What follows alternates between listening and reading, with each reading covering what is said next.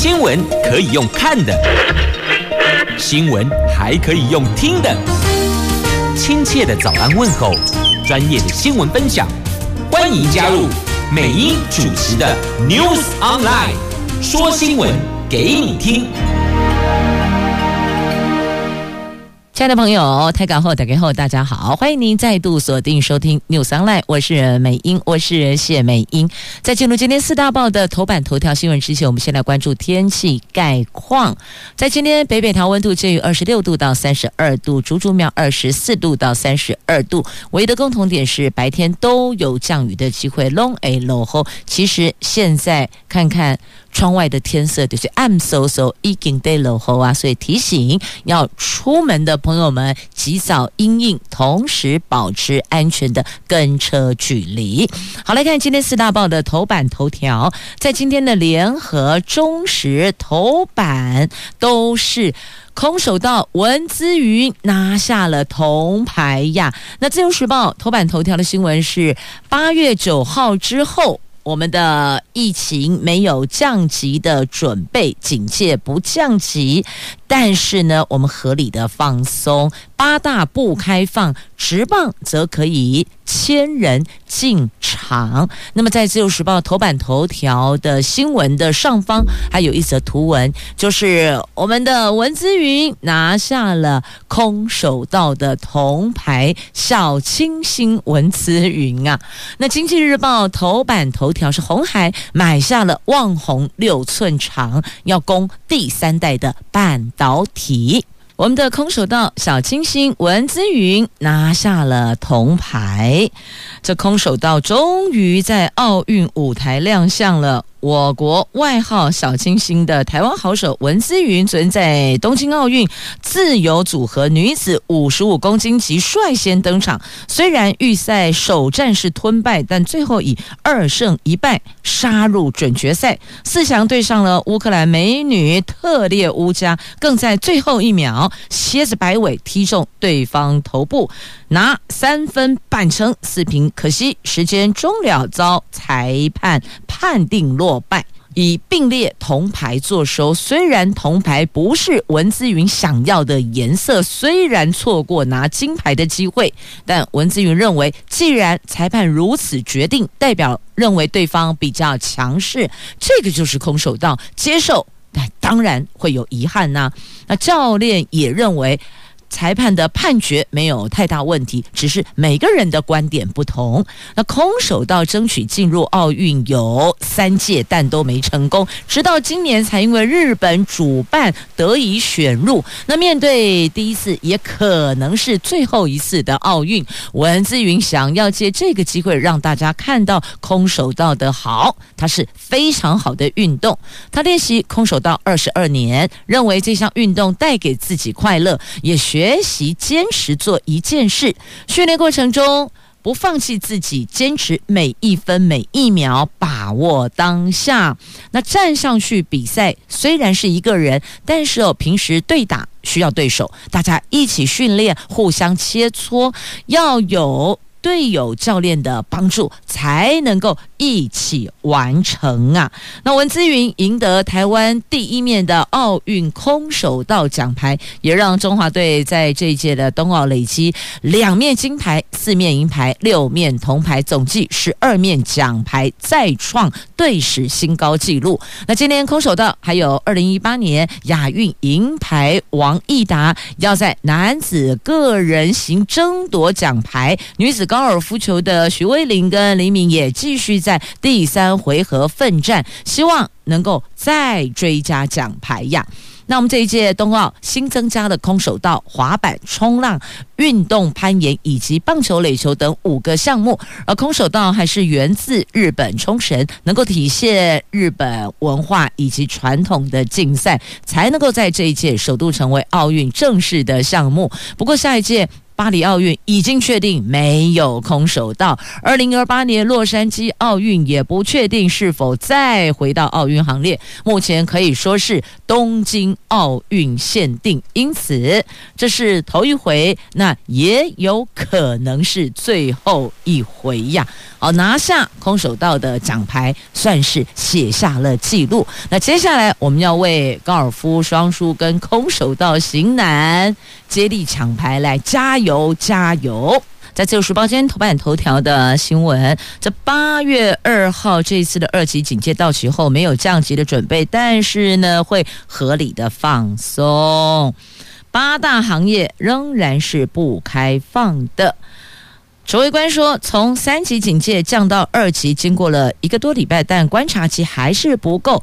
八月十号之后将维持二级警戒。不过，像是游泳池指引已经达到一定共识，会从不开放场域移除。长照机构虽然接种疫苗的比例高，但近来群聚个案也有打过疫苗的确诊者，是否开放探视，这个就要再评估。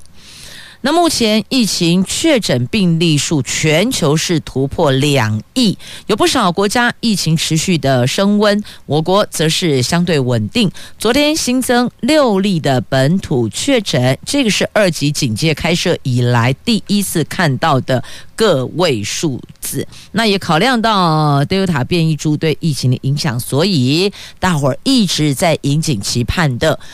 二级警戒到八月九号到期，后续要不要再降级？那现在告诉你，不降级，但是呢，合理放松啊。目前台湾最重要的是边境管制，很多人希望松绑，但考量。变异株或是未来未知的变异株，目前我们这里看到的是 Delta 变异株嘛，那不会放宽边境管制，而境内疫情获得控制，则是以合理放松作为目标。台北市研议九月要让万华茶室恢复营业，那陈时中说这是长期文化里头涉及错综复杂的问题，因为八月十号没有升降级准备，那八大行业。当然也就不在这一波的讨论开放项目中了。那中华职棒例行赛七月十三号复赛之后，都是以闭门方式进行。指挥中心同意八月七号的桃园天母球场以及八号新庄球场的赛事会试行开放，一千名观众采全程佩戴口罩、梅花座、禁止饮食的方式入场。这个等于是为后续开放百分之二十五球迷进场的防疫工作先行进行模拟，先看这个状况如何，那再讨论。那现在整体看起来，有些行业别是可以列入讨论项目的，但某些是不能列入考虑项目的，得再看后续的疫情发展。有一些可能。营业的内容会比较错综复杂，那这个部分就得再进行细项的讨论，而且重点就是哦，现在这个疫情的状况是如何，这会牵涉到后续的讨论的方向啊。所以目前也只能够请大伙儿再配合。那这次的就昨天的本土确诊六例。这是五月份社区感染之后确诊数的新低，所以等于我们这儿的疫情的控制是相对稳定的。那目前的确诊人数大多还是集中在北部地区啦。那现在有四例的感染源关联不明，那台北市新增一例是来自万华，这个感染源还有待厘清啊。今天是八月六号，明天是八月七号，后天是八月八号，八月八号父亲节。爸爸诶，金嘎桃，以前温厝的拢是爸爸亲像亲像山，爸爸像座山哦，像大山一样给我们依靠。而爸爸通常哦，也靠拍谁跟我们这个塞奶来塞奶去哦。不过现在年轻爸爸比较能够跟孩子融为一体哦。以前那个年代哦，爸爸都要很惊诶啊，所以呢，亲爱的朋友，做女儿的来撒撒娇吧，父亲节到了，给爸爸塞奶起来啦，帮爸爸俩拎起来啦。讲两句好话，爸爸就很开心了哈。爸爸轻轻说：“爸爸金嘎桃。”好，接着我们还是要回到大家关注的话题，我们来看的是疫苗。国内疫情昨天单日疫苗接种新增九万七千人次，累计接种超过八百六十万人次。我们在人口涵盖率上达到百分之三十四点七八。那其次人口比是每百人是三十五点六五剂。那其中六十五岁以上的长者接种率达到百分之七十三点三，一是人员更高达百分之九十三点一。那第五轮疫苗预约。接种昨天开放，截至昨天下午五点，符合预约资格的有五十一万五千人，已经有三十七万三千人预约，占比有百分之七十二点三五啊。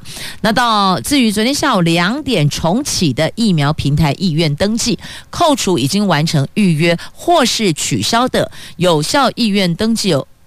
一万一千八百六十万余人，等于说我们有哦一千一百八十六万，我就觉得说这个数字好像看起来怪怪的哈，一千一百八十六万人完成登记，那其中以勾选 AZ 莫德纳的有百分之五十一点八六，那只有。勾选莫德纳的有百分之三十二点五二，这两个比例是最高的。那愿意打高端的少了一万六千人，那勾选高端跟 AZ 的有增加。好，就是两个都来吧。哪边有疫苗先到，我就先打。这个部分有做了一些调整哦。那根据指挥中心的统计，我国疫苗人口覆盖率达到百分之五十三，但是呢，民众党立委赖香伶说，国内的 A Z 莫德纳及高端疫苗加总数量已经不到两百万剂，民间申购捐赠的 BNT 疫苗预计九月才能到货，所以九月前台湾恐怕会面临疫苗荒。卫福部次长薛瑞元也坦言，疫苗确实存量不足，后续会有疫苗到货，但是呢，我们现在也无法确定时程啊，我们也真的还不知道。所以接下来要看八月、九月还有没有疫苗到货。那由于莫德纳疫苗存货将保留给第九类对象跟第二季的施打者，就是你第一季打莫德纳，那现在有的莫德纳的保留要第二季接种的国人。那国内第一季能再打莫德纳疫苗者有限呢？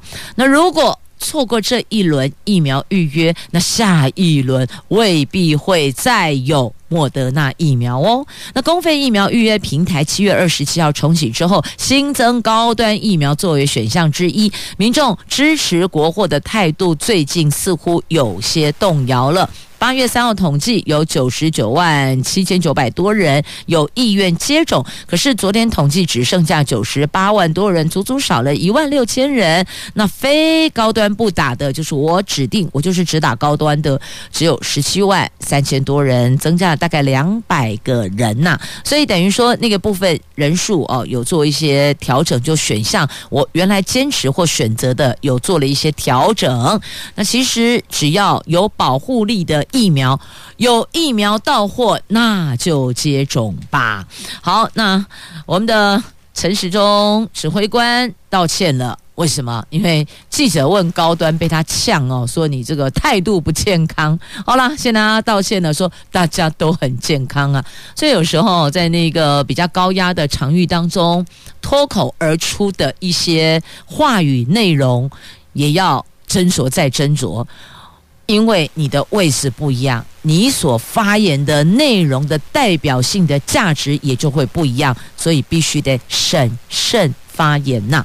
这高端疫苗已经有三十五万剂通过检验，封间放行。指挥中心指挥官陈时中昨天说，八月下旬是很有机会可以开打高端的。那对于前天有记者提问高端疫苗的品质的问题，当时哦，陈时中开呛说。这个记者态度不健康，那对此，昨天指挥官陈时中道歉了。他说很抱歉，我应该修养好一点。大家都很健康，是啊，在这个当头疫情当前哦，我觉得彼此多一些体谅，多一些谅解。那但前提就是疫苗要赶快赶快完成接种施打，才能够有保护力呀。那现在大伙儿可能对高端的区块哦，那个走还没走三期，大家可能比较担忧，比较有顾虑啦。那且看后续政府怎么说了。那国产高端疫苗预估八月下旬可以提供国人接种。目前高端正展开十二岁到二十岁的青少年的二期临床测试。指挥中心说，高端也在做老年人高剂量的试验。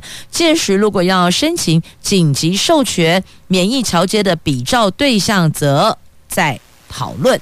好，这联雅目前是待审的哦。呃，食药署正在审视联雅申请案的补件。那食药署说呢，联雅日前已经补件，正审视有没有缺漏。如果确定完备，就会开专家会议审查。如果有缺，还是会要求联雅要补足的。所以，我们除了高端，我们还有联雅。那另外，据了解，还有国光正在走他们的每一期的试验。你得完整走完试验之后。那才能端上台面。那目前高端面临的问题就在这里，但是他说他们用免疫桥接的方式。好，那至于后续如何，还是留给专家学者来帮我们把关吧。好了，看一下时间八点十五分了，我们休息广告之后回来，我们要来关注的这个是在今天《自由时报》头版版面有的五倍券，五倍券呐、五倍券一套十张，全民普发。不排富的。好，接下来我们要来关注的就是五倍券，来五倍券一套十张，全民普发是不排富的。这行政院在本土疫情趋缓后，要推出振兴五倍券，民众以一千元换五千元，纸本跟数位券通通都有。目前振兴五倍券的面额规划出炉，一套总共十张。根据媒体掌握的讯息，将有一千元券有三张，五百元券两张，两百元券五张，总计面额是五千元，没有排富，全民普发。那跟去年振兴三倍券一样，为了防止被冒用，振兴五倍券的纸张将有等同真钞规格的防伪设计，将交由中央印制厂统一印制，防伪设计功能将跟三倍券差不多。至于振兴五倍券推推出的时间，希望是越快越好，但是也要看疫情的发展，最快最快可能会在九月发行。那行政院说，现在朝振兴五倍券方向规划，数位跟纸本都在规划中。去年三倍券纸本跟数位领取比率有别，那这次如何提升数位券发行领用，现在还在评估当中呢。五倍券的发放时程跟疫情联动，疫情严峻就不是推出的好时机，因为疫情严峻，大家都不出门消费啊。推振兴五倍券就是要大家出门消费，刺激经。济扩大内需嘛，那目前也要完备相关的法制程序，将等程序准备妥当、条件成熟的时候，很快会提出来。那国民党立委赖士葆日前质疑，行政院将发放五倍券，行政费用要一百三十六亿五千万元，这个超出三倍券将近六倍之多，哎。对此，行政院说，去年振兴三倍券的印制费用是七亿多元，加总其他的行政费用大概是二十多亿元。今年做法会参考去年，因此五倍券行政成本不会高达一百三十六亿元，行政费用将跟三倍券相距不远，不会暴增。赖世宝的说法失真，而且欠缺依据。那其实民间有很多声音说，直接给现金，你那二十多亿都不用。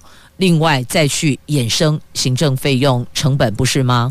你直接让国人每一个人都有直接发放现金啊，这样不是很好吗？这也是挺好的啦。那另外数位券的发放方式，那就看各店家是不是在这数位券的部分有提供一些额外的优惠啦、加码啦。那这可以再延议吗？不过现在传说听说双北市宁再加码。这中央振兴五倍券，但是双北还要再加码，地方另外再加码，所以这双北市民就不是只有五千，是大于五千了。政府要在推振兴券刺激经济。那参考去年的状况嘛，就是，但我们这是振兴五倍券喽。那些双北都提出将加码纾困振兴。新北市长侯友谊说，等中央公布确定形成形势之后，新北市就会跟进加码，一定会花比去年更多力量带动庶民经济。那新北经发局说，今年预算会比去年提高，会扩大把餐饮业或是其他产业纳入对象。那疫情期间，庶民经济痛苦啊，中央在编列预算的时候，最好照顾到这些民众。发五倍券的重点在速度快。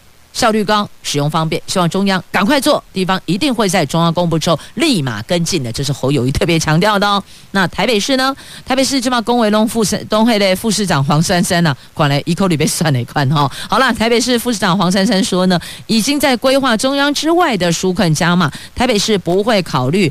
发纸本，至于怎么用电子优惠或是直接纾困到店家，他们还在思考当中。会以受创比较严重的产业作为优先对象，正在编列预算，九月就会送到议会审查。所以这个部分还是得送进议会审查的，不是市府自己说了算。那同样的，我们收听范围内的还有。桃园、新竹跟苗栗，对吧？我们也可以向我们的地方政府来提出，因为接下来议会要开会啦。桃园八月底临时会，接着九月进入定期大会了，所以在这里也替部分的桃园市民表述心声哦。这只能讲部分了，因为不能代表全部了哦。的确是有一些民众跟美英反映哦，希望振兴五倍券之余。桃园市政府、地方政府能够再加码，我们地方加码，看怎么个加码内容，我们可以再来讨论。那后续刚好九月定期大会开始，可以送议会来审查。所以在这里听到了哦，美英已经替向美英来反映的、提出想法的民众代为转达心声了。好，接着我们再来关注的，这是中时头版下方的哦，这是。美国政府昨天宣布，对台湾出售四十门 M 一零九 A 六帕拉丁自走炮跟相关的组件，金额是七亿五千万美元，七点五亿美元。现在已经知会美国的国会，渴望一个月之后正式生效。那陆军则是以瑞廷专案作为这项军售的代号，从去年起编列一百七十二亿的预算，分年执行。这个是拜登政府上任之后第一次。第一次哦，对我们台湾军售，那总统府、国防部跟外交部都表达感谢之意。好，我们很感谢，但是有人很感冒。好，黑喜象一定就是跨越台湾海峡的对岸吗？中国大陆的外交部透过新闻稿表示坚决反对，并且说已经向美国方面。提出严正交涉，将根据形势走向采取正当必要的反制措施。大陆外交部发言人说，美国这个举动违反一个中国原则跟中国、美国三个联合公报，向台独分裂势力发出错误的信号。哎，但是我们要说，哎，我们就是一个买卖关系啊，我们花钱买东西，这还经过你同意吗？是不是？赶快先带您关注哦。这个是在今天《自由时报》头版版面头版下方的，这博弈洗钱被破获了，五个月时间漂白三十五亿假空博，这藏身在台中市北屯区的一栋大楼内的大型博弈洗钱集团被抓了，集团近五个月洗钱金额高达三十五亿台币，获利估计初步抓有上千万元，抓了相关人等大概五个人，查扣了相关的现金跟。物证，好，那再来，这厨艺扬威国际，十九岁的我国的好手刘洪胜拿三面金牌呢，他在家里啊不。他们家里因为开山产店，所以其实他小时候就有接触这相关的厨艺哦。那国中就立志当厨师，进入台北海洋科技大学餐饮管理系五专部之后，跟着老师肖志胜学习菜肴设计摆盘。这肖志胜就阿胜师啊，到现在累积的十四面金牌、八面银牌、九面铜牌，包含三面的国际金牌哟。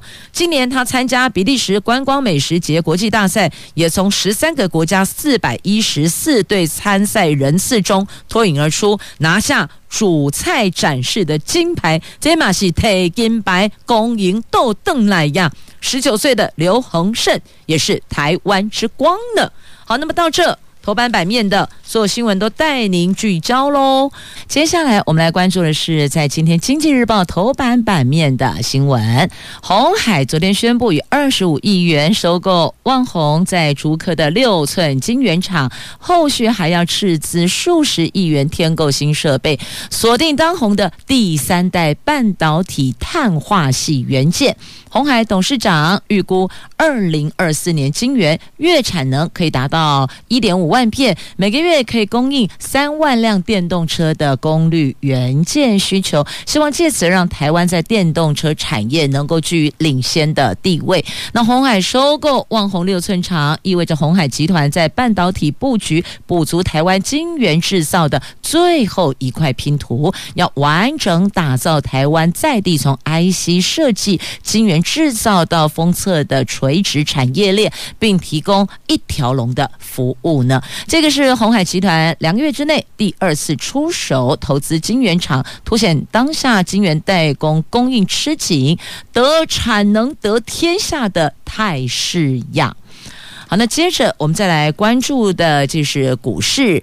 这台股航运股交投明显的降温了，连日来让大盘成交量萎缩到不到四千亿元，量能缩减更是阻碍大盘上攻。其中航运股当冲人气明显的退潮了。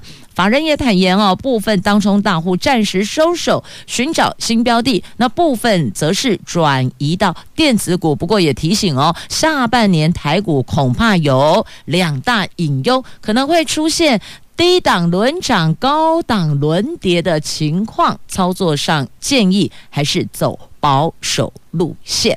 好，那接下来我们再来关注在《经济日报》头版下方的美国联准会。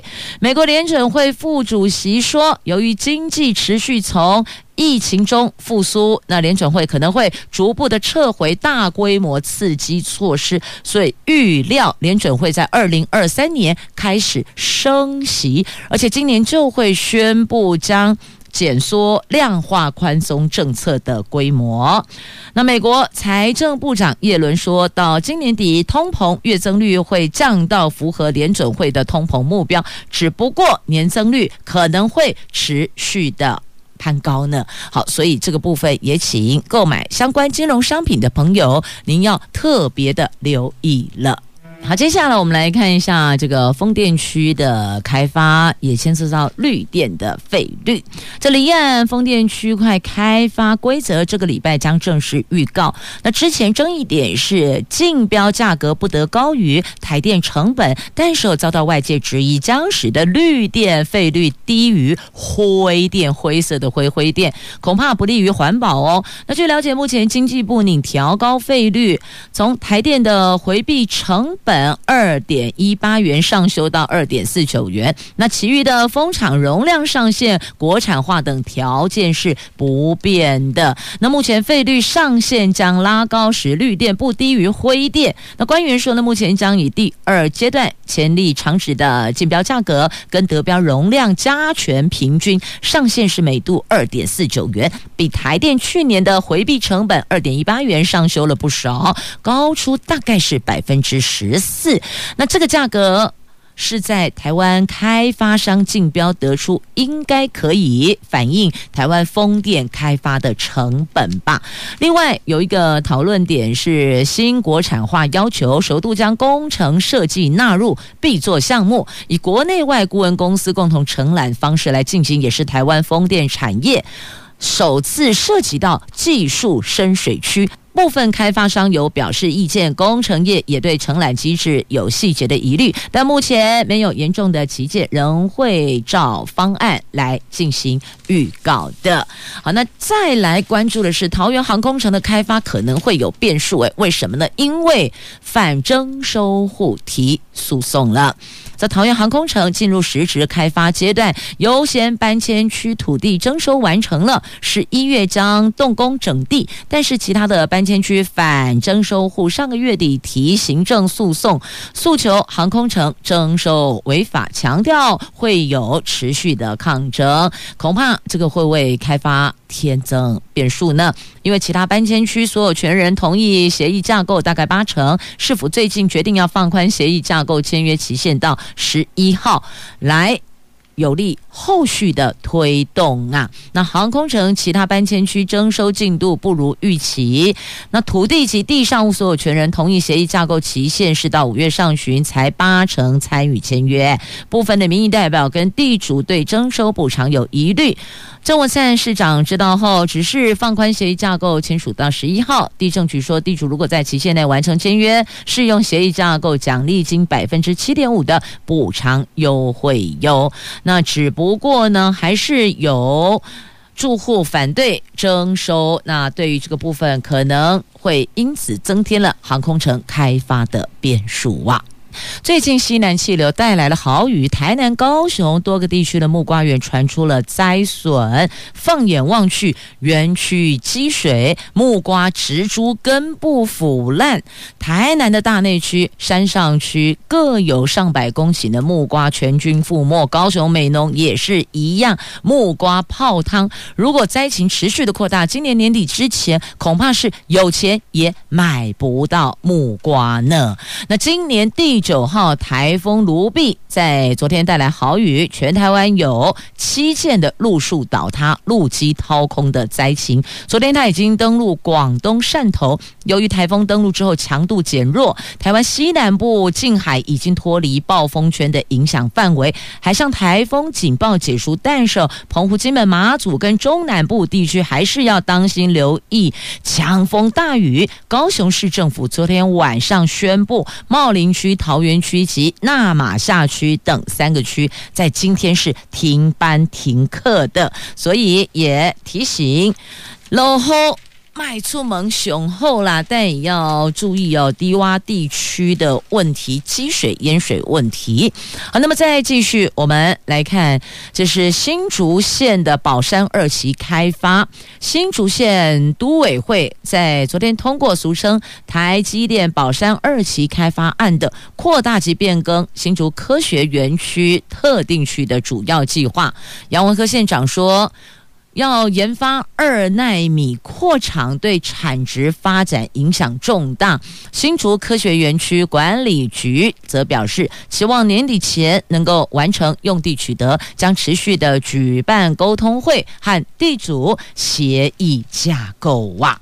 好，那么再继续要关注的是苗栗的开源节流有成，苗栗县府一百零九年度总决算岁计剩余达一十一点六亿元。比预算数二点三亿增加了九点三亿，这个是徐耀昌上任之后，从一百零五年度到现在连续五个年度都有岁计剩余，累计剩余总额达六十三亿元呢。好，那么再继续要提醒石门水库调节性放水，要请游客们要当心了哦。因为烟花台风过后，石门水库达满水位，也因应卢碧台风逼近啊。北水局预计要进行调节性的排水，将持续到明天，而且要看集水区还有卢碧降雨进行调整。到昨天下午六点，排水量是每秒一百立方公尺。那集水区如果持续的降下豪大雨，水库将持续朝着永久河道放水，预计在明天之前是不会停止这一种调节性放水的。而且以往水库如果有排水泄洪等措施，常常都会。吸引民众前来，呼吁排水期间，民众要远离河道，确保自身的安全呢。好，这个是在今天节目最后要特别提醒所有朋友们要当心、要留意的。同时，也谢谢朋友们收听今天的节目，我是美英，我是谢美英，祝福你有愉快、美好而平安的一天及周休假期。我们下周一空中再会了，拜拜。